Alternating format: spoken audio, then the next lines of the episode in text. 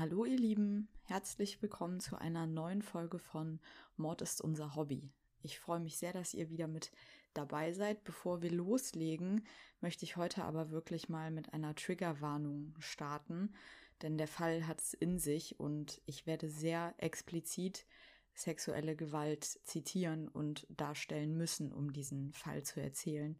Wenn ihr das also nicht ertragen könnt oder wollt, dann überspringt die Folge bitte. Die Faszination für Serienmörder ist ein weit verbreitetes Phänomen. Sie begegnen uns in der Zeitung, in Serien, Filmen und Büchern en masse. Wir wollen sie verstehen, das mysteriöse Böse, das mitten unter uns lebt, analysieren und verstehen, damit es uns nicht mehr so sehr ängstigt. Würdet ihr dafür so weit gehen, mit ihnen in Kontakt zu treten? Würdet ihr mit ihnen schreiben oder telefonieren, um ihr Vertrauen zu gewinnen und ihre Gedankengänge verstehen zu können? Würdet ihr sie im Todestrakt besuchen, in der Hoffnung, dass sie euch Geheimnisse verraten, die sie nie vorher preisgegeben haben? Würdet ihr sie in euer Leben und in euren Kopf lassen, von eurer Familie und euren Ängsten erzählen? Jason Moss hat es getan. Mit gerade einmal 18 Jahren begann er mit einigen der gefährlichsten Verbrechern jener Zeit zu korrespondieren. Jeffrey Dahmer, Richard Ramirez, Charles Manson, Henry Lee Lucas und John Wayne Gacy. Blickt mit mir auf ein unglaubliches Projekt, das aus einer makabren, aber scheinbar harmlosen Faszination heraus begann und schon bald völlig außer Kontrolle geriet. Mord ist unser Hobby.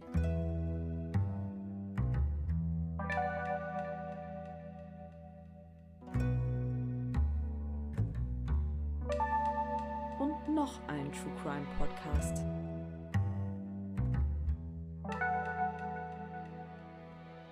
Jason hatte schon immer Angst vor Clowns gehabt. Schon als kleiner Junge hatte er einen immer wiederkehrenden Albtraum, der sich im Haus seiner Großeltern abspielte. Er sollte ein Bad nehmen, aber ein merkwürdiges Geräusch brachte ihn immer wieder dazu, aus der Wanne auszusteigen und der Sache auf den Grund zu gehen. Auf dem Weg zur Treppe hörte er einen markerschütternden Schrei dann ein leises Gackern. Am Ende der Treppe lag seine Großmutter in einer grotesken Pose, die Arme weit von sich gestreckt. Blut tropfte ihr aus dem Mund. Da war es wieder, das bösartige, schrille Lachen, ganz nah. Jason dreht sich um und erblickt direkt hinter ihm einen Clown, der ihn mit einem großen roten Grinsen breit anlacht. Glücklicherweise wacht Jason an genau dieser Stelle immer auf aber die Angst vor Clowns begleitet ihn weiter. Sie lösen Misstrauen in ihm aus. Und er will wissen, was sich hinter der bunten, aufgesetzt fröhlichen Maskerade verbirgt, was darunter liegt. Wahrscheinlich ist gerade deswegen das Buch mit dem Titel The Killer Clown, das Jasons Interesse weckt, als er sich in einem Buchladen die verbleibende Zeit bis zum Kickbox-Training vertreibt. In den nächsten Tagen kann Jason das Buch nicht mehr aus der Hand legen. Es sind unfassbare Taten, die John Wayne Gacy in den 70er Jahren verübt hat.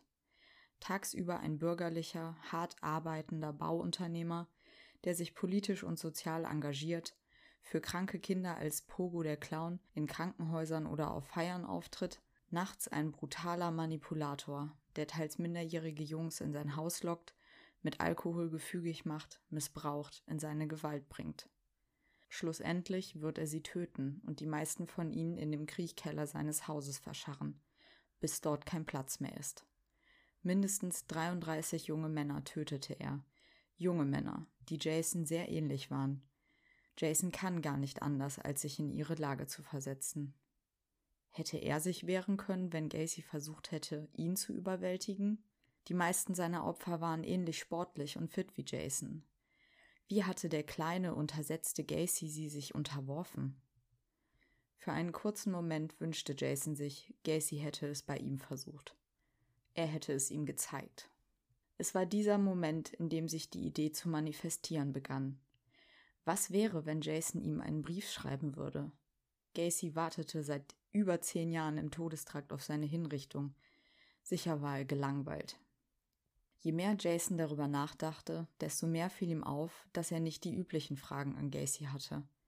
Er wollte vor allem wissen, wie Gacy seine Opfer manipuliert und kontrolliert hatte. Doch die konnten es nicht mehr erzählen. Aber er könnte sich Gacy als vermeintliches Opfer präsentieren. Das würde vermutlich auch seine Chance erhöhen, eine Antwort zu erhalten. Ein bisschen Abwechslung vom Schulalltag kam Jason gerade recht. Es lag ihm, sich richtig in Sachen reinzuknien. In der Schule und im Sport war er gut, erreichte alles, was er sich vornahm. Die Zeit für neue Herausforderungen war gekommen. Sein nächstes großes Ziel war beschlossene Sache. Gacys Vertrauen gewinnen, ihm Geständnisse entlocken, die er bisher jedem verwehrt hatte, und mit diesem Ass im Ärmel eine Karriere beim FBI beginnen. Klingt größenwahnsinnig? Vielleicht war Jason das ein bisschen, aber das war ihm lieber als gelangweilt und gewöhnlich zu sein. Aufgeregt und voller Stolz berichtet Jason seinen Eltern und seinem jüngeren Bruder Jared beim Abendessen von seinem Plan. Zuerst war es so wie immer. Er hatte das Gefühl, sie hören ihm gar nicht richtig zu. Sie hörten zwar die Worte, die seinen Mund verließen, aber schenkten ihnen keine große Bedeutung. Ich werde einen Brief an John Wayne Gacy schreiben, vielleicht auch einen an Dama oder sogar Manson. Habt ihr gehört? Stellt euch vor, sie schreiben zurück. Wäre das nicht cool? Von seinem Vater erwartete er keinen Zuspruch, aber auch keine aktive Gegenwehr.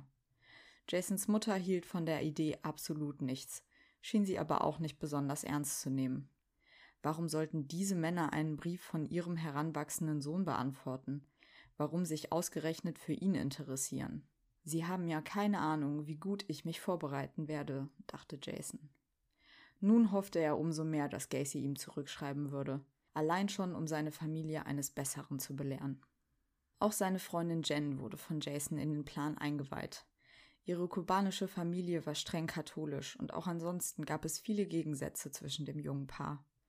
Wo Jason kritisch und pessimistisch war, glaubte Jen stets an das Beste in Menschen und war die geborene Optimistin. Mit Jasons Faszination für wahre Kriminalfälle und Serienmörder konnte sie rein gar nichts anfangen, unterstützte Jason aber so gut wie sie konnte.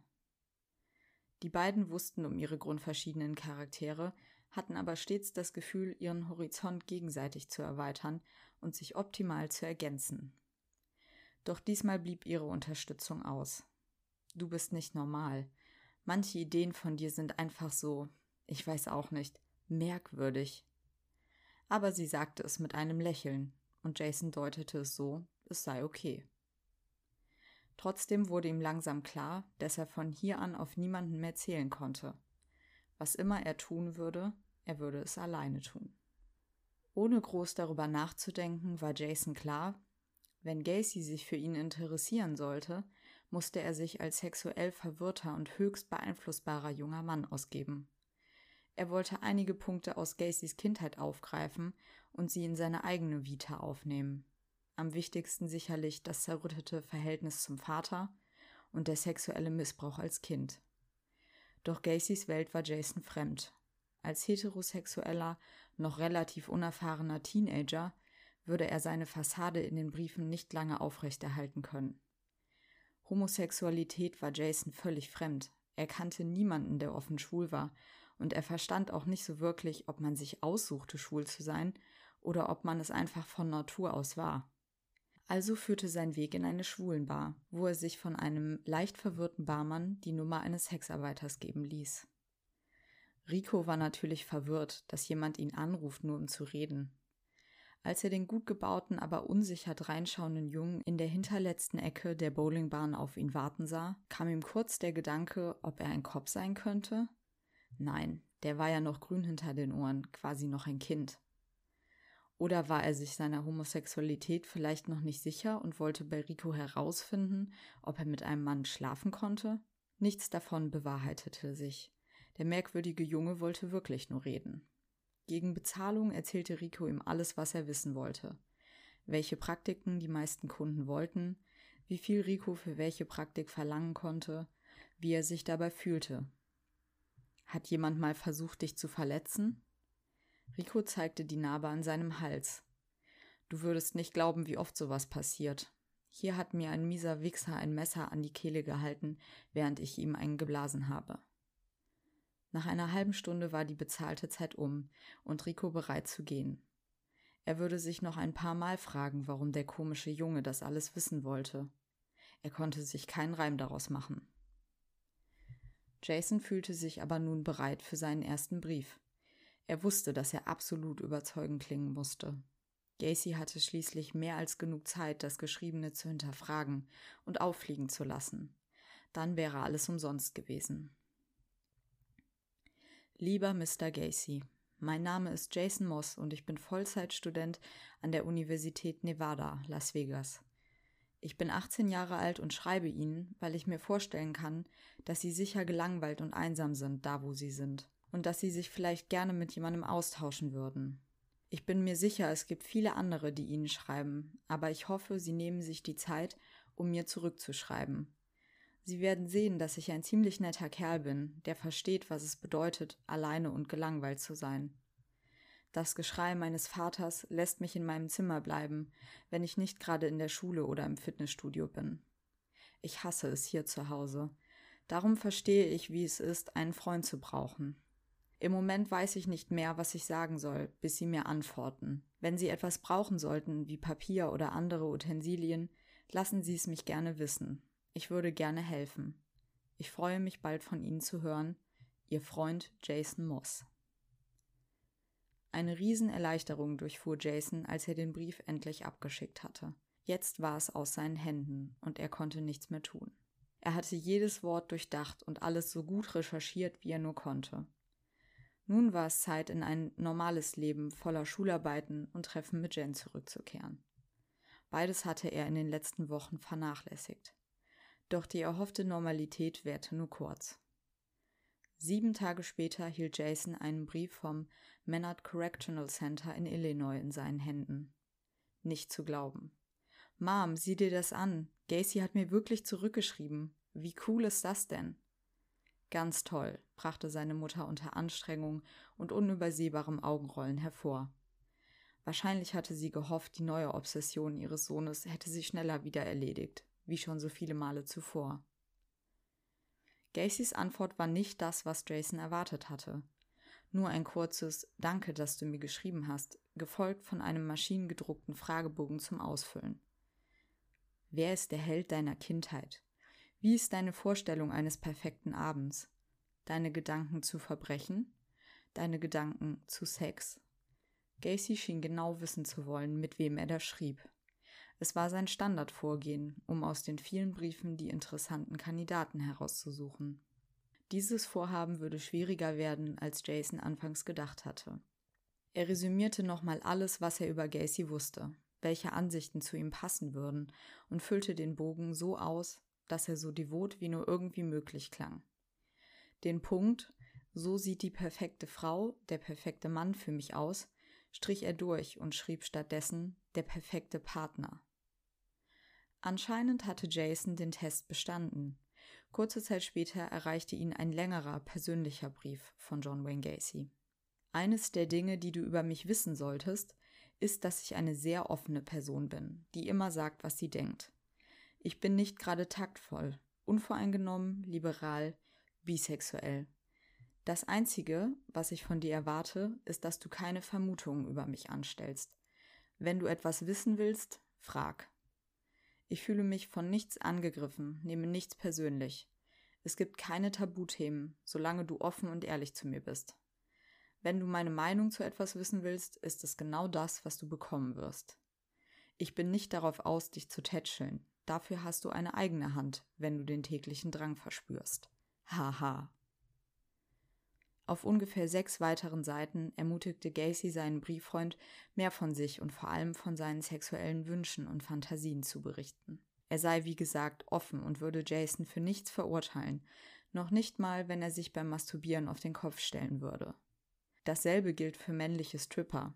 Vielleicht könntest du deine liberale Seite etwas mehr beschreiben, Jason. Hey, das Leben ist ein Abenteuer, und solange du dich gut dabei fühlst, solltest du tun, wonach dir ist. Nach mehrmaliger Lektüre des Briefes war Jason verwirrt.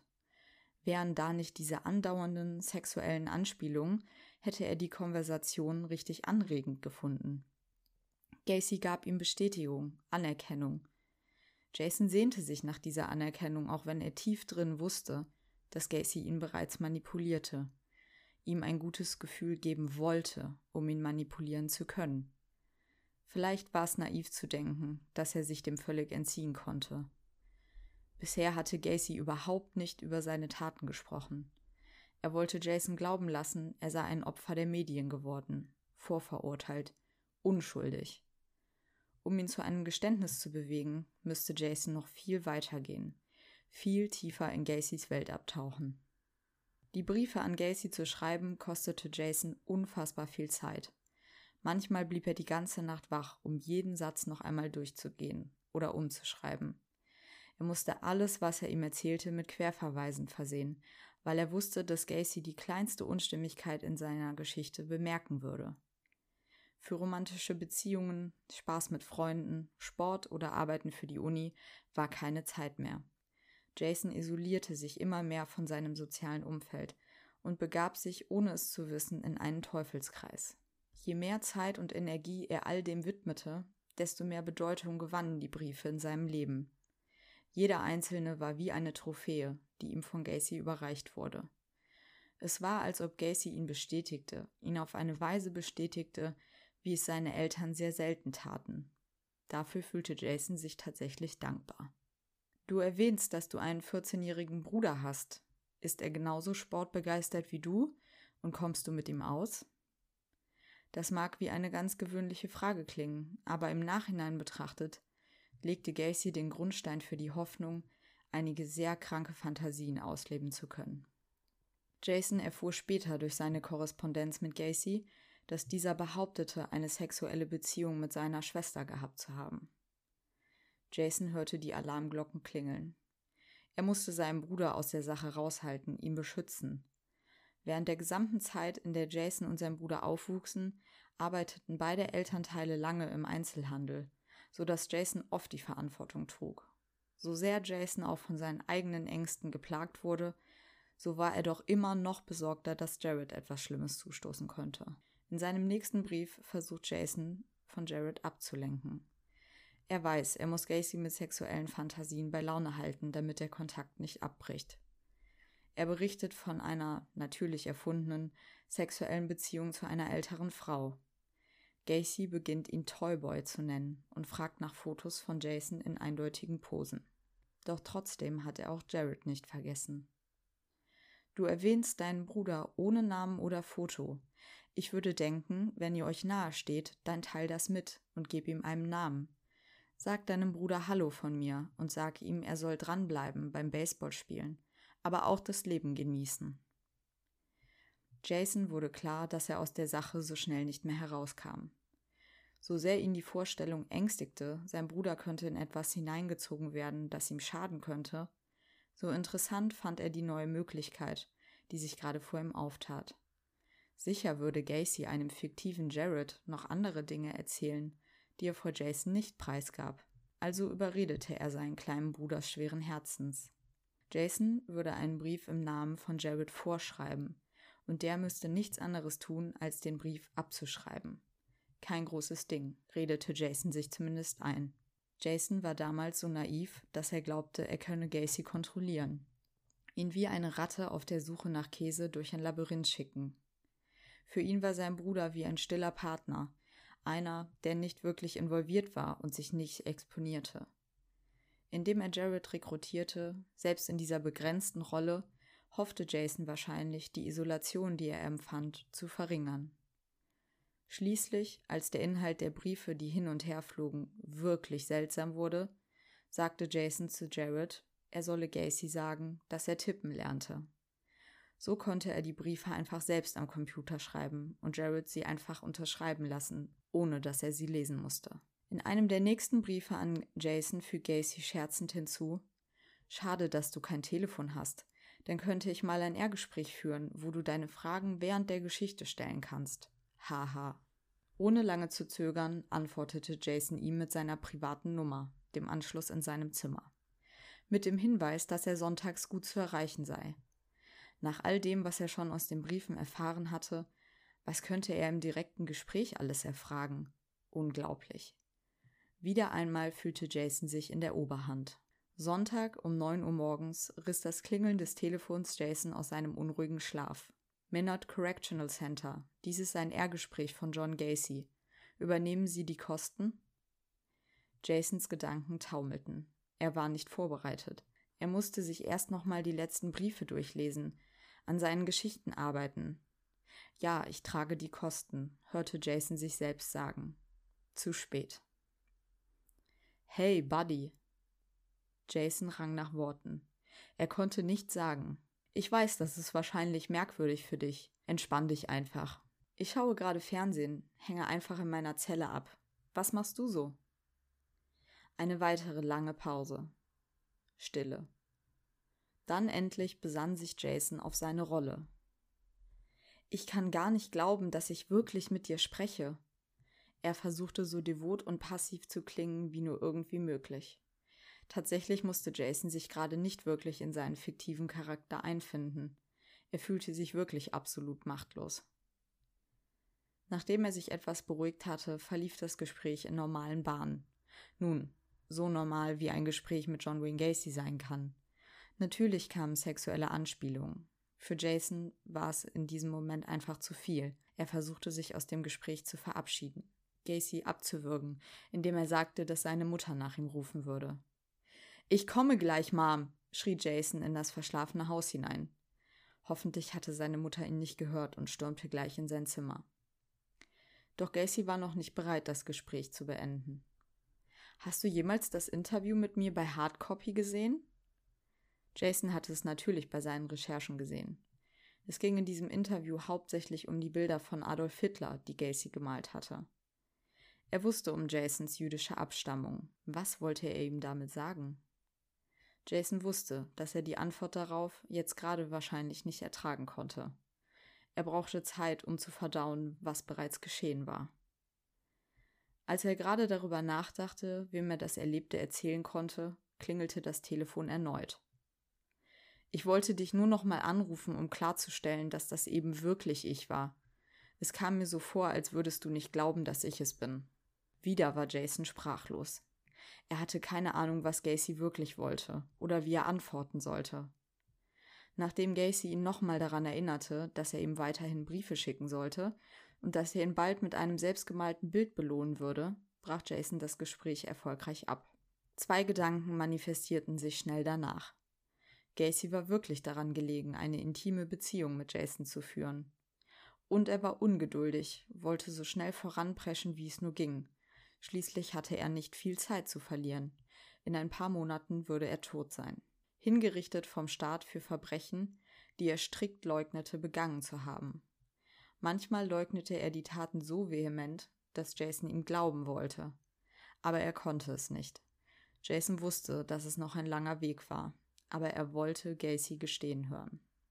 Also blieb er weiterhin in seiner Rolle, sprach in den nächsten Briefen und Telefonaten immer wieder von seinem ausgedachten Ärger mit seinem Vater, sagte, dass er verprügelt wurde, jeder Würde beraubt, dass er manchmal überlegte, seinem Leben ein Ende zu setzen, Gacys Antwort darauf ließ Jason einen kalten Schauer den Rücken herunterlaufen. Jason, die Bibel predigt, dass man sich nicht das Leben nehmen soll, aber manchmal ist es das Richtige. Irgendwann wird dein Leben an einem Tiefpunkt angelangt sein, und wenn die Zeit reif ist, wirst du wissen, was zu tun ist, und auch, wie du es tun kannst. Wollte Gacy ihm damit sagen, dass der Zeitpunkt kommen würde, an dem er wollte, dass Jason sich umbringt? Vielleicht nach seiner Hinrichtung. Als Jason dachte, Gacy könnte ihn mit keiner Grausamkeit mehr überraschen, schlug dieser ihm vor, eine inzestuöse Beziehung mit Jared anzufangen. Du musst mit Jared den Anfang machen. Ich weiß, dass deine Freundin es dir nicht jeden Tag besorgt. Siehst du nicht, was das für eine Verschwendung ist? Warum sollte man es ohne aushalten, wenn ihr euch doch gegenseitig habt? Es ist sicher, es ist sauber und diskret. Ihr wisst nicht, was für ein Glück ihr habt, Ihr könnt euch den ganzen Tag lang gegenseitig befriedigen. Nachts, morgens, den ganzen Tag lang. Um Jason Zweifel aus dem Weg zu räumen, berichtet Gacy nun seitenlang davon, wie er das Verhältnis zu seiner Schwester gestartet haben will.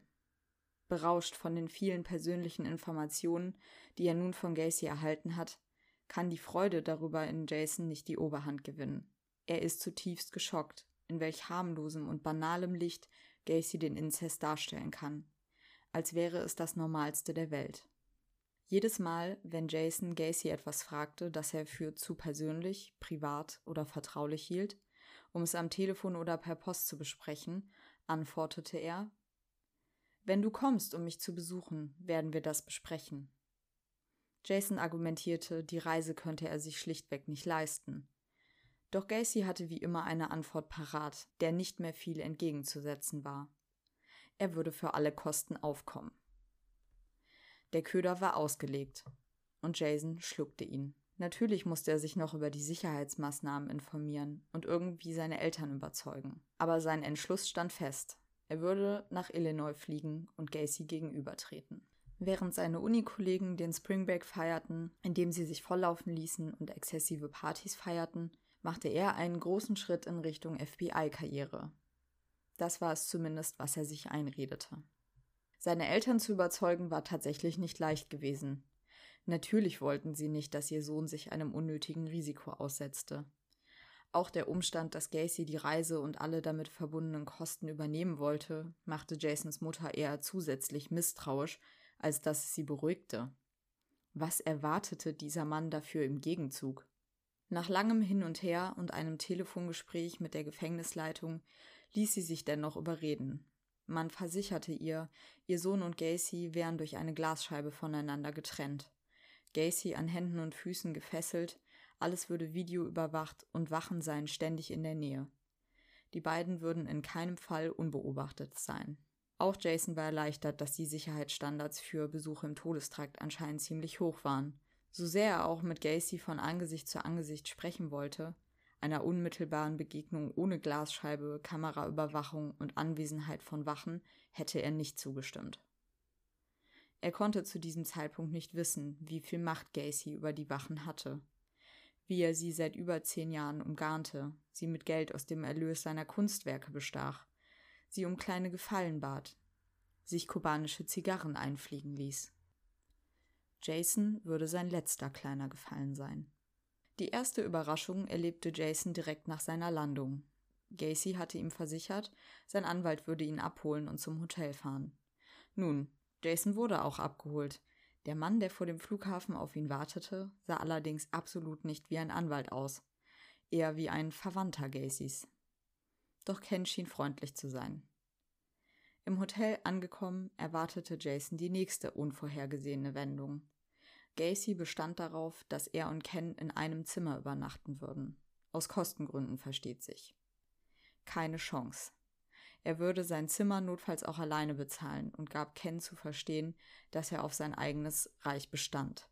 Nach all den sexuellen Eskapaden aus Gacys Briefen würde er sicher nicht mit einem Verwandten von ihm das Zimmer teilen. Wer weiß, was Gacy Ken vorgeschlagen hatte, wofür er ihn möglicherweise bezahlte. Ken willigte schließlich ein, ihm blieb ja keine Wahl. Jason hatte die Kontrolle wiedererlangt, die Oberhand gewonnen. Es war das letzte Mal für eine lange Zeit. Als Jason am nächsten Morgen mit Ken im Gefängnis ankam, war jedes gute Gefühl verloren. Er war aufgeregt, ihm war übel.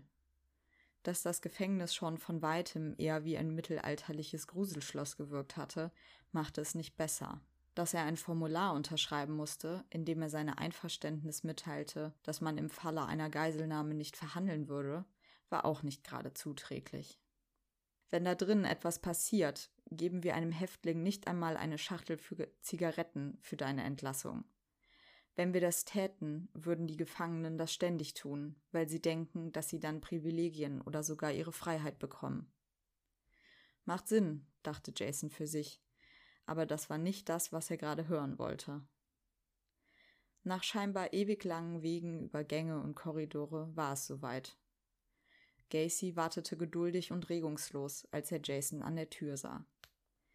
Die Hände in lockeren Handschellen, die Mundwinkel zu einem leichten Grinsen hochgezogen. Nachdem Jason den Raum betreten hatte, machte der Wärter sofort kehrt. Auf Jasons Rufe reagierte er nicht, tat so, als ob er nichts hörte. Keine Glasscheibe, keine Fußfessel, kein Wärter und eine Kamera, die den toten Winkel des Raums filmte. Gacy grinste immer noch, wirkte belustigt. Jason wusste, dass er in der Falle saß. Gacy schüttelte Jasons Hand. Anstatt ihm in die Augen zu sehen, schaute er ihm unablässig in den Schritt. Oder bildete sich Jason das nur ein? Es war fast schon paradox. All die Monate, die ihre Korrespondenz angedauert hatte, hatte Jason sich bemüht, ein hilfloses Opfer so überzeugend wie möglich zu spielen. Nun musste er die Hilflosigkeit nicht mehr spielen. Sein ganzer Körper war in Alarmbereitschaft. Er versuchte sich mit den Gedanken zu beruhigen, dass er Gacy körperlich weit überlegen war. Er war noch kleiner und dicker als auf den Bildern seiner Festnahme. Jason könnte ihn überwältigen, sollte er zum Angriff ansetzen. Bestimmt hatten Gacys Opfer das auch gedacht. Eine Stunde später hatte Jason fast vergessen, mit wem er da gerade plauderte. Gacy machte Smalltalk, sprach von Hotels in Nevada, fragte Jason über die Schule aus. Harmlose Gespräche. Diese Phase der Entspannung gehörte zu Gacys Taktik. Um ihm zu zeigen, wie gut er es hatte, dass er gerade mit ihm sprach, dass er ihn auserkoren hatte, zeigte Gacy ihm zahlreiche Briefe und Interviewanfragen. Siehst du, wie privilegiert du bist, so viel Zeit mit mir zu verbringen, Jason? Er spielte Jekyll und Hyde. Du bist jetzt hier mit mir, Jason. Ich habe dich hier hingebracht. Du wirst tun, was immer ich dir sage. Das weißt du, richtig? Sind wir uns darüber einig? Jason nickte automatisch. Sicher, John. Seine Intuition sagte Jason, dass es seine beste Option war, passiv zu bleiben, nicht auf Konfrontation zu gehen. Er hatte zu hart gearbeitet, um jetzt alles wegzuschmeißen. Weißt du, ich könnte dir auch einfach sagen, dass du dich verpissen sollst. Wen hast du schon außer mir? Was würdest du schon ohne mich tun? Jason bemerkte, wie sehr es Gacy erregte, ihn zu erniedrigen. Während er sprach, rieb er sich unablässig im Schritt. Je mehr er sich in Rage riet, desto stärker war seine Erektion. Siehst du den Stuhl da drüben, Jason? Auf dem werde ich es dir besorgen. Er zog ein kleines Fläschchen Babyöl aus seiner Socke hervor. Sie würden deinen Körper nicht finden, bis dein Blut über den gesamten Boden gelaufen ist. Jetzt war der Moment, in dem Jason aus seiner Rolle heraustreten sollte. Gacy sein wahres Ich zeigen sollte. Aber er war wie eingefroren. Jason der Schlappschwanz. Jetzt bekam er wohl, wonach er gesucht hatte. Er wollte wissen, wie Gacys Opfer sich gefühlt hatten, bevor sie starben. Nun wusste er es. Wie in Trance nahm Jason ein Geschenk entgegen, eine enge Unterhose. Gacy bat ihn, sie morgen zu tragen. Das einzig Vernünftige wäre es gewesen, sofort nach Hause zu fliegen. Er war Gacy entkommen. Aber morgen könnte es anders aussehen. Trotz des Schreckens, den er im Gefängnis empfand, quälte ihn der Gedanke am meisten, was für ein Versager er wäre, wenn er jetzt aufgeben würde. Wie konnte er seiner Familie und seinen Freunden gegenübertreten? Er konnte sich nicht erinnern, dass er sich jemals so schlecht gefühlt hatte. Könnte er es morgen alles anders machen? Zunächst schien es so. Jasons desaströse Verfassung am Vorabend war von Ken nicht unentdeckt geblieben. Jason meinte so etwas wie Mitleid in seinem Blick zu sehen. Wahrscheinlich wusste Ken nur zu gut, wie übel Gacy eine mitspielen konnte. Er sicherte Jason zu, am zweiten Tag ein Auge auf den Besuch zu haben. Er müsste ohnehin ein paar Rechtsangelegenheiten mit Gacy besprechen und würde darum um die Mittagszeit zu den beiden stoßen. Gacy empfing Jason mit einem warmen Lächeln. Was haben Ken und du gestern Abend noch getrieben? Hat er versucht, dich zu ficken? Nein, er war sehr nett. Das ist gut. Ich habe ihm gesagt, er soll dich wie meinen Sohn behandeln. Als wäre ich sein Besitz, durchfuhr es Jason. Er betrachtet mich wirklich als sein Eigentum. Trägst du denn auch mein Geschenk? Ja, log Jason. Er hatte die Unterhose im Hotel gelassen. Gacy würde die Lüge nicht entlarven. Das war Jasons oberste Priorität. Wie Gacy es ihm versprochen hatte, schauten die beiden zusammen durch den schweren Ordner, der den Titel Top Secret Case Files trug und unter anderem Autopsieberichte der Opfer Gacys enthielt. Glaub mir, Jason, sie hatten es alle verdient zu sterben, haben ihre Ärsche auf der Straße verkauft. Das hat man dann davon. Jason konnte sich nicht erinnern, jemals eine so seltsame Unterhaltung geführt zu haben.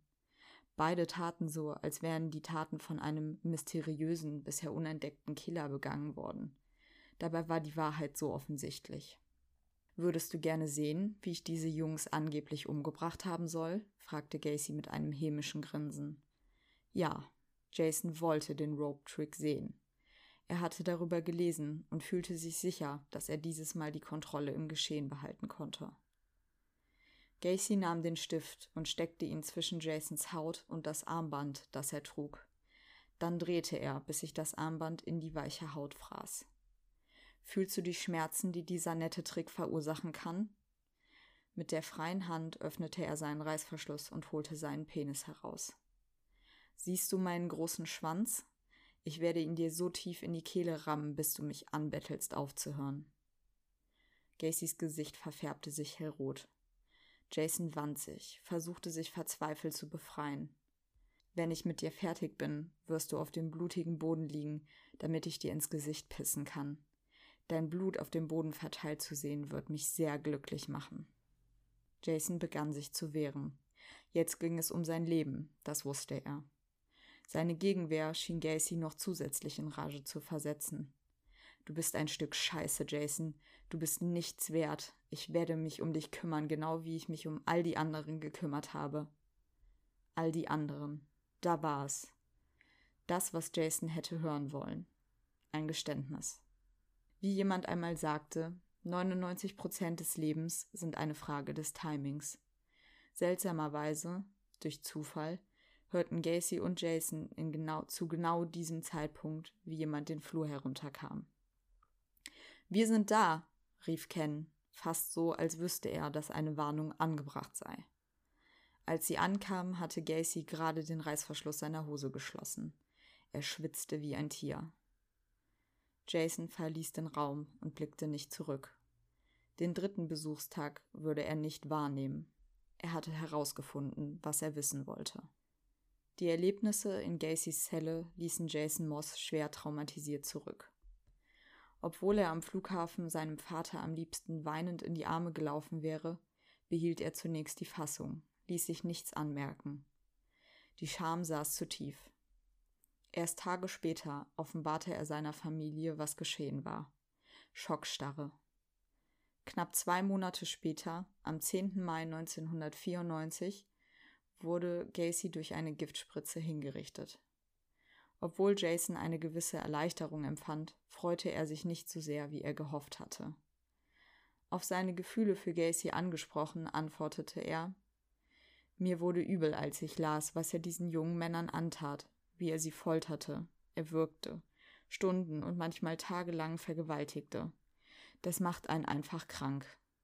Aber wie lange hält die Wut, die man bei einem Film oder einem Buch empfindet, das man gelesen hat? Und dann redest du mit ihm. Es ist immer schwer, sich an den Hass zu erinnern. Ich habe nie behauptet, dass ich ihn für einen tollen Menschen gehalten habe, aber es ist schwer, sich zu vergegenwärtigen, wer er ist, wenn man jeden Tag mit ihm spricht. Gacy war ein Teil meines Lebens. Das kann sich nicht mehr ändern. Und der Spuk war noch lange nicht vorbei. Vielleicht war Jason an sein Ziel gekommen. Er verstand jetzt besser, wie der Verstand eines Serienmörders funktionierte. Könnte er die Zeit zurückdrehen? Würde er den ersten Brief an John Wayne Gacy nochmal schreiben? Nein. Die Erkenntnis war auf keinen Fall das wert, was Jason erlebt hatte. Die widersprüchlichen Gefühle, die Schlafstörungen, die Depressionen, die Selbstzweifel. Trotzdem rappelte sich Jason wieder auf. Nach dem College absolvierte er ein Praktikum beim Secret Service und im Büro für Alkohol, Tabak und Schusswaffen. Er entschied sich für ein Jurastudium und absolvierte 2002 an der University of Michigan Law School. Er gründete eine eigene Strafverteidigungspraxis in Henderson, Nevada und heiratete. Am Morgen des 6. Juni 2006 schoss Jason Moss sich in den Kopf und war sofort tot. Die Bedeutung seines gewählten Selbstmorddatums, also der 6.6.2006, war Gegenstand vieler Spekulationen. Laut seinem Co-Autor Kotler hatte sich Jason intensiv mit satanistischen Dingen befasst. Ja, das war die Geschichte, die ich euch erzählen wollte. Und ich habe ja viel zitiert, und zwar aus dem Buch The Last Victim, das Jason Moss zusammen mit Jeffrey Kotler geschrieben hat. Bevor ich mich noch einer Verfilmung widme, möchte ich also noch ein paar Worte zu dem Buch loswerden. Und ich finde es sehr wichtig zu betonen, dass das Buch größtenteils eben nicht von Jason Moss selbst geschrieben wurde, auch wenn es eigentlich so dargestellt wird. Jeffrey Kotler, der Jasons Betreuer an der Uni war und unter dessen Namen, Prolog und Nachwort in dem Buch erschienen sind, ist aber halt nicht nur Co-Autor, sondern hat das Buch vielmehr insgesamt verfasst. Also das hat er auf Nachfrage auch zugegeben. Er hat Jason also seine Stimme geliehen. Und ich muss sagen, ich finde es ein bisschen schade, dass da nicht mit offenen Karten gespielt wurde, so nach dem Motto, es muss so authentisch wie möglich sein, damit die Geschichte sich verkauft. Mit dem Wissen, dass Jason einen Großteil des Buches nicht selber geschrieben hat, erschien es mir auch einfach schwer festzustellen, was von den Gedanken wirklich Jason geäußert hat und was vielleicht eine Analyse von Kotler war, denn der ist von Beruf Psychotherapeut. Also hat Jason selber erkannt, dass er sich mit seinem Projekt auch aus der unzufriedenstellenden Situation in seinem Elternhaus befreien wollte? Oder ist es halt das, was der Psychologe da rein interpretiert? Das fand ich irgendwie, ja, ein leicht unseriöses Vorgehen und das wäre meiner Meinung nach gar nicht nötig gewesen. Also hätte man das Buch einfach mit dem Namen von Jeffrey Kotler rausgebracht und dafür hätte Jason vielleicht das Vor- und Nachwort geschrieben, hätte das meiner Meinung nach genauso gut funktioniert. Trotzdem würde ich euch das Buch in jedem Fall empfehlen, allein weil es sehr gut geschrieben ist und die vielen Passagen aus dem Briefwechsel von Jason und Gacy auch wirklich interessant sind. Ihr habt ja sicherlich schon gemerkt, dass ich mich bei meiner Erzählung auch nur auf die Beziehung ähm, zu Gacy konzentriert habe. Alles andere hätte den Rahmen halt gesprengt. Wenn ihr aber trotzdem noch einen Einblick in die Konversation mit äh, Ramirez, Dama, Manson und Henry Lee Lucas haben wollt, kriegt ihr das im Buch. Also die Geschichten zu den anderen sind nicht so ausführlich wie die von Gacy, aber das liegt auch, glaube ich, daran, dass er mit Gacy einfach am meisten korrespondiert hat. Aber es finden sich von den anderen auch Auszüge aus Briefen und teilweise auch Abbildungen von den Bildern, die sie Jason geschickt haben. Genau, auch wenn die Darstellung der anderen Konversationen nicht so in die Tiefe geht, finde ich trotzdem, dass man die Konversationen nicht außer Acht lassen sollte, allein schon, weil man so erstmal einen Eindruck davon bekommt, mit, ja, mit wie viel perversen Trieben, Tod und schlimmen Gedanken dieser 18-Jährige sich einfach umgeben hat. Also die Bilder, die er teilweise von Richard Ramirez geschickt bekommen hat, sind wirklich harter Tobak. Und wie belastend das für ihn gewesen sein muss, auch immer jemand anderen zu spielen. Also er hat sich ja bei jedem Gesprächspartner als jemand anders präsentiert. Zuletzt möchte ich noch anmerken, dass das Buch erstmals 1999 erschienen ist, also Jahre vor Jasons Suizid. Ansonsten wäre die Titelwahl auch wirklich äußerst plakativ und reißerisch gewesen. Als ich das erste Mal von Jasons Geschichte und seinem verheerenden Besuch im Todestrakt gehört habe, war mein erster Gedanke, das klingt wie ein Film. Und tatsächlich gibt es auch einen Film dazu, einen kanadischen Psychothriller unter Regie von Svetoza Ristovski. Der ist 2010 in den Kinos gestartet und ihr könnt euch den bei Amazon Prime anschauen. Würde ich euch natürlich auch empfehlen, wenn euch der Fall interessiert. Was an dem Film allein schon toll ist, ist die Besetzung. Die ist wirklich sehr gelungen. Jason Moss wird von Jessie Moss verkörpert und ihr Name ist nicht die einzige Gemeinsamkeit. Also die beiden sind nicht verwandt oder so, aber die Darstellung von Jessie kommt ziemlich nah an den realen Jason an. Gacy wird von William Forsythe verkörpert und das ehrlich gesagt ziemlich angsteinflößend. Für mich gelingt ihm perfekt dieser Spagat, den Gacy in seinem echten Leben beherrscht hat. Er ist ein Wolf im Schafspelz, also tagsüber der hart arbeitende Geschäftsmann, bürgerlich, liberal, hilfsbereit. Er ist nicht intellektuell, aber eloquent, redegewandt und wahnsinnig einnehmend. Wenn er möchte, auch sehr charmant. Nur seine Opfer wissen, dass dieser seriöse Geschäftsmann eine Fassade ist, hinter der ein brutaler, machtversessener und triebgesteuerter Mensch steckt. Und das ist genau so dieser Gegensatz, weswegen Gacy ja auch so lange unentdeckt geblieben ist Und ich finde, das verkörpert William Forsythe wirklich super gut. Die Handlung des Films orientiert sich auch relativ nah an der Chronologie des Buches. Trotzdem werden aus dramaturgischen Gründen auch einige Änderungen vorgenommen, was meiner Meinung nach nicht immer ganz die beste Entscheidung war. Ich werde euch da gleich auch noch einen Überblick drüber geben. Insgesamt ist der Film aber schon eine gelungene Ergänzung zum Buch und ich finde, dass man vor allem Jason dadurch nochmal etwas näher kommt und sich besser in ihn hineinversetzen kann. Im Film geht es auch nur um Jasons Kontakt mit Gacy, also die Korrespondenz mit den anderen Tätern wird komplett ausgespart. Und das ist für den Film auch, glaube ich, die richtige Entscheidung. Im Buch hingegen hätte ich mir tatsächlich, glaube ich, auch noch ein bisschen mehr Infos, zum Beispiel zu der Beziehung mit äh, Richard Ramirez gewünscht, weil ich bei der Recherche dann gesehen habe, dass Jason auch Ramirez im Gefängnis besucht hat. Und mich würde es total interessieren, ob das vor oder nach dem Besuch bei Gacy war weil wenn es danach gewesen ist, hui, also dann würde es dafür sprechen, dass Jason wirklich nicht wusste, wann Schluss ist. Aber wie gesagt, man findet nur ein Foto von diesem Besuch, aber ich konnte ihn nicht datieren. Im Film erfolgt die erste Kontaktaufnahme per Telefon so, dass ähm, Gacy Jason anruft, ohne dass der ihm seine Nummer gegeben hat.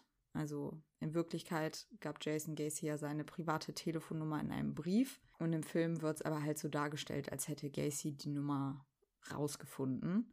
Ich denke mal, dazu haben sie sich entschieden, um Gacy noch einflussreicher und gefährlicher wirken zu lassen. Ich finde an dieser Stelle die Realität aber eigentlich noch viel gruseliger. Also, dass Gacy Jason wirklich dazu überreden konnte, ihm seine Nummer zu geben. Der Film zeigt außerdem, wie Jason beinahe eine Prostituierte tötet. Und ja, Jason hat sich mit Prostituierten getroffen und mit ihnen gesprochen, ne, dass er halt wusste, wie er mit Gacy über bestimmte Dinge reden kann. Aber es gab keinen Vorfall, wo Jason jemanden fast getötet hätte. Ich denke mal, die Szene sollte verdeutlichen, wie die dunklen Gewaltfantasien von Gacy so langsam auf Jason übergehen und wie dieser herausfinden will, ob Gacy und er sich vielleicht doch ähnlich sind, weil Gacy das immer wieder behauptet. Mir persönlich war das aber ein bisschen zu viel des Guten. Aber im Endeffekt ist es für den Filmemacher natürlich auch schwierig gewesen, Jasons Gedanken immer nur über Monolog begreifbar zu machen. Darum haben sich hier wahrscheinlich, ja, haben sie sich für etwas mehr Handlung und Aktion entschieden, was ich schon auch verstehen kann. Dann gibt es eine Szene im Film, in der Jason mit K.O.-Tropfen betäubt wird. Wahrscheinlich von äh, der männlichen Prostituierten, mit der er sich zu Recherchezwecken in einer Bar getroffen hatte. Er taumelt dann benommen zu seinem Auto und wird erst am nächsten Morgen genau dort wieder wach.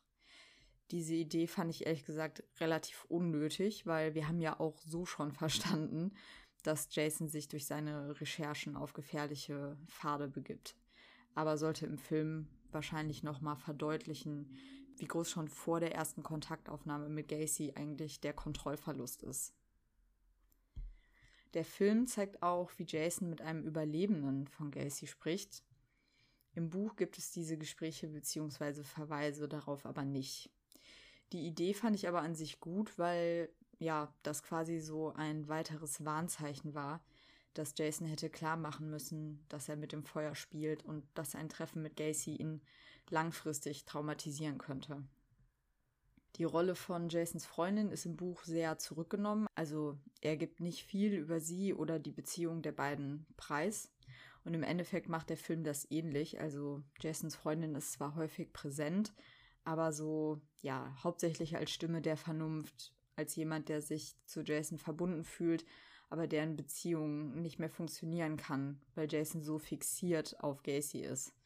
Um einmal ganz klar zu zeigen, dass Jason zu dieser Zeit sein Projekt seiner Freundin vorgezogen hätte, gibt es dann im Film eine Szene, in der Gacy anruft, als Jason und seine Freundin gerade wild auf dem Bett knutschen und ähm, kurz davor sind, miteinander zu schlafen. Dreimal dürft ihr raten, ob er drangegangen ist. Im Film besucht Jason Gacy nur Tage vor seiner Hinrichtung, während der Besuch in Wirklichkeit etwa zwei Monate vor der Hinrichtung stattfand. Viel wichtiger ist es aber eigentlich, dass Jason Gacy in dem Film nur einmal besucht, also sich alles an einem Tag abspielt. In Wirklichkeit sollte Jason Gacy aber an drei aufeinanderfolgenden Tagen besuchen. Bereits am ersten Tag hat Gacy ja angefangen, vor Jason zu masturbieren. Und das war die Stelle im Buch, an der ich dachte, okay, er muss jetzt sofort gehen. Aber wie ihr ja eben gehört habt, ist Jason tatsächlich am zweiten Tag wieder hingegangen. Und das, obwohl er schon wusste, dass Gacy nur notdürftig ne, mit lockeren Handschellen gesichert ist und dass die Wachen sich nicht in der Nähe des Raumes aufhalten. Da hat bei mir echt jedes Verständnis für Jason aufgehört, muss ich sagen. Also er war so verbissen und von seinem Ehrgeiz getrieben, Gacy über die Taten sprechen zu hören. Aber er wusste ja wirklich auch schon, dass Gacy diese sexuellen Bedürfnisse nicht hinten anstellen würde. Ist mir wirklich unbegreiflich, dass er zurückgegangen ist. Ja, aber zum Glück ist er dann ja zumindest nach dem zweiten Besuchstag abgereist. Ich hatte auch ehrlich gesagt erwartet, dass der Schock dieses körperlichen Übergriffs Jason dann auch zu einem sofort Kontaktabbruch veranlasst hätte. Dem war aber nicht so. Also sie haben danach erstmal noch weiter geschrieben und Jason hat sich erst gewisse Zeit später vollends zurückgezogen. Also er hat sich sogar noch Ausreden dafür einfallen lassen, warum er jetzt den dritten Tag nicht mehr kommen konnte, anstatt ne, zu sagen, ich lasse sowas nicht mit mir machen. Du hast versucht, mich zu vergewaltigen, war seine offizielle Version, ähm, ja, Stress zu Hause und ähm, mein Vater hat angerufen, ich muss sofort nach Hause fliegen. Und Gacy hat Jason dann noch angeboten, dass er mit seinem Vater telefonieren könnte, um den Vater halt zu bewegen, noch einen Tag auf seinen Sohn zu verzichten. Also das ist schon echt unvorstellbar. Dass ähm, ja der Film sich aber dazu entschieden hat, diesen Besuch als einmalig darzustellen, kann ich absolut verstehen, auch wenn es ne, die Tatsachen ein Stück weit verfälscht. Aber das hätte sich dem Zuschauer wahrscheinlich absolut nicht erschlossen, wie Jason so dermaßen leichtsinnig sein konnte. Ich konnte es ja selbst nicht verstehen, obwohl er es im Buch richtig ausführlich erklärt, warum er nochmal zurückgegangen ist. Nachvollziehen konnte ich es aber trotzdem nicht. Hm, ist halt nur die Frage, ob der Film es sich da ein bisschen zu leicht gemacht hat, weil auf der anderen Seite hätte man die richtige Variante gezeigt, dann hätte man auch ziemlich eindringlich aufzeigen können, wie sehr Gacy Jason halt manipuliert hat und wie groß seine Macht über ihn war. Aber wie gesagt, ich finde, das kann man dem Film echt verzeihen und ich würde euch auf jeden Fall empfehlen, euch den Film anzuschauen. Ja, kommen wir jetzt zum Abschluss, zum Fazit des Falls. Ich muss sagen, als True Crime-Fan kann ich ein Stück weit verstehen, dass Jason auf diese Projektidee gekommen ist. Aber ich muss echt sagen, ich selber hätte das nie, nie, niemals gemacht. Ich wäre spätestens nach dem ersten Telefonanruf komplett raus gewesen. Ich hätte aber auch niemals einen Brief von meiner echten Adresse abgeschickt oder Fotos von mir geschickt. Also ich hoffe, ihr alle auch nicht. Jason hat sich ja schon auch ziemlich selbst überschätzt. Also nicht nur, dass er dachte, diese Erfahrung würde nichts mit seiner psychischen Gesundheit machen, auch dass er dachte, der Täter wird ausgerechnet ihm etwas erzählen, was er erfahrenen Profilern nicht erzählt. Also dazu braucht es ja wirklich ein ziemlich großes Selbstbewusstsein, um es mal nett zu auszudrücken. Und hinzu kam, glaube ich, auch wirklich eine ziemliche Naivität. Also egal wie erwachsen Jason für sein Alter war, egal wie gut er in der Schule war und egal wie verantwortungsbewusst, er konnte die Folgen nicht absehen von dem, was da passiert ist. Und es gab so viele Warnschüsse, also diese Korrespondenz hat sich ja so schnell immer gesteigert. Und wenn ihr euch vorstellt, was ich habe noch, ja noch nicht mal alles zitieren können, da hätte ich wahrscheinlich vier Folgen machen müssen oder so. Aber Gacy hat quasi ihn zum Suizid aufgerufen. Er hat ihn zum Inzest mit seinem Bruder aufgerufen. Warum hat Jason nicht an einem bestimmten Punkt die Reißleine gezogen? Das, also die Frage hat mich echt lange beschäftigt und ich glaube, natürlich ist ein Grund dafür, dass er so einen extremen Ehrgeiz hat. Also, das ist ja fast schon verbissen und zwanghaft, dass er so ein Typ ist, der sich immer neue Herausforderungen sucht. Das beschreibt er im Buch auch ziemlich gut, dass ne, er sich als Jugendlicher schon immer verschiedene Sportarten ausgesucht hat und da dann total drin aufgegangen ist für eine kurze Zeit und der Beste sein wollte. Ja, aber ich glaube, was dann auch noch hinzukam, ist, dass ja alle dieses Projekt nicht verstanden haben oder nicht nachvollziehen konnten und es ja irgendwie auch abgelehnt haben, also vor allem seine Eltern und seine Freundin. Und ich glaube, dass daraus auch so eine jetzt erst recht Mentalität erwachsen ist, die man ja wahrscheinlich vor allem als Jugendlicher auch hat. Kann ich mir, also ich kann mich auch noch gut daran erinnern, wenn zu mir früher jemand gesagt hat, so, das schaffst du nicht oder das ist Schwachsinn. Gerade als Jugendlicher wollte man es dann erst umso mehr. Ich glaube aber auch, dass also dass ein großer Wunsch nach Anerkennung Jason dazu getrieben hat. Also man merkt das ja auch immer wieder, wenn er seinen Eltern so sagt, guck mal, und ist das nicht cool und so. Also ich glaube, er wollte sich durch dieses Projekt einfach profilieren und ja, was Besonderes sein. Und ich finde, hier kann man sich natürlich auch fragen, wie viel Mitschuld Jasons Eltern tragen, Natürlich hat er viel verheimlicht und ich meine, er war 18, er konnte ja eigentlich auch machen, was er wollte. Aber so ein bisschen was Komisches schwingt da für mich trotzdem mit. Also ich kann euch eins sagen, meiner Mutter hätte es nicht ausgereicht, dass ihr irgendjemand, dessen Identität sie ja noch nicht mal überprüfen kann, am Telefon erzählt, dass dieser Besuch absolut sicher und ungefährlich ist. Also ich glaube, meine Mutter wäre mir hinterhergeflogen und hätte mit mir vor der Zelle gestanden, äh, wenn ich mich von diesem Vorhaben nicht hätte abbringen lassen. Also kann man, ich will jetzt nicht darüber urteilen, weil ich finde es auch schwierig, wo man ja nur die Infos hat, die man quasi aus dem Buch hat, das der Psychotherapeut geschrieben hat im Prinzip müsste die Mutter da einmal selbst zu Wort kommen, aber ich finde, da schwingt irgendwie was Komisches mit. Zu guter Letzt glaube ich, dass für Jason auch Angstbewältigung eine ganz große Rolle gespielt hat. Also er nimmt sich ja quasi sein Trauma, nämlich Clowns, von denen er als Kind ja schon Albträume hatte, und er setzt sich immer wieder damit auseinander. Also er zwingt sich zu einer Konfrontation um im Endeffekt gestärkt aus der Situation herauszugehen. Was ich eigentlich sehr gut nachvollziehen kann. Also natürlich in einem ganz anderen Umfang, aber bei mir war das zum Beispiel so, dass ich als kleines Kind Stephen Kings S gesehen habe.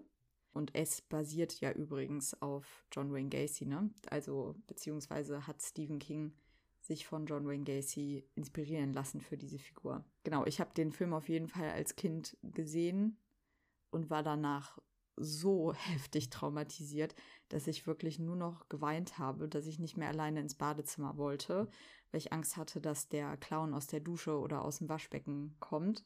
Und ich habe dann ganz schnell gemerkt, dass ich das eigentlich nur überwinden kann, wenn ich mir den Film nochmal anschaue. Und das habe ich dann im Prinzip auch noch mehrmals getan und habe das so lange mir immer wieder angeguckt, bis ich irgendwann halt keine Angst mehr davor hatte weil ich halt wusste, was passiert. Also man analysiert das ja dann für sich. Und ich glaube, dass das so ein bisschen das Prinzip ist, was Jason auch mit Gacy vorhatte.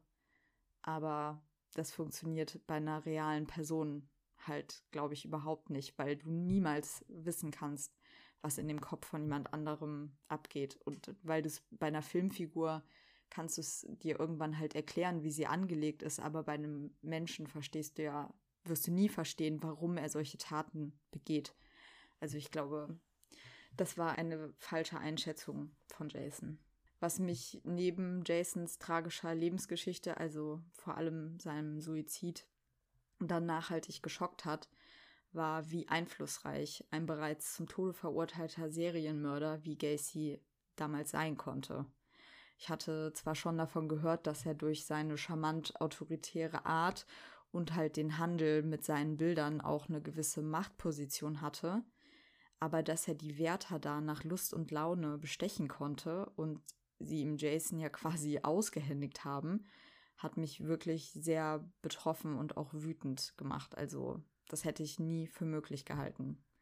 Und es scheint ja auch keinen besonders großen Skandal gegeben zu haben. Also ich konnte auch leider nicht herausfinden, ob der Vorfall damals für jemanden Konsequenzen hatte im Sinne von Job verloren oder eine andere Strafe bekommen. Aber dass ich nichts dazu finden konnte, lässt mich ehrlich gesagt bezweifeln, dass dem so ist. Ich hoffe, dass die Situation heute, rund 25 Jahre später, anders aussieht. Aber sicher bin ich mir nicht. Es sind eben nicht nur die Medien, die Serienmörder zu grausamen Königen stilisieren, sondern auch ein bisschen wir alle. Und damit möchte ich auch schließen und ähm, ja, ich bin total gespannt, was ihr über den Fall denkt, wie ihr persönlich in dieser Situation gehandelt hättet, ob ihr den Fall schon kanntet, weil ich meine, John Wayne Gacy kennt, glaube ich, mittlerweile jeder, der sich mit True Crime ein bisschen länger beschäftigt. Aber ich fand es irgendwie echt mal interessant, nicht die Geschichte von Gacy zu erzählen, sondern die Geschichte von Jason Moss. Ja, vielen Dank und bis bald.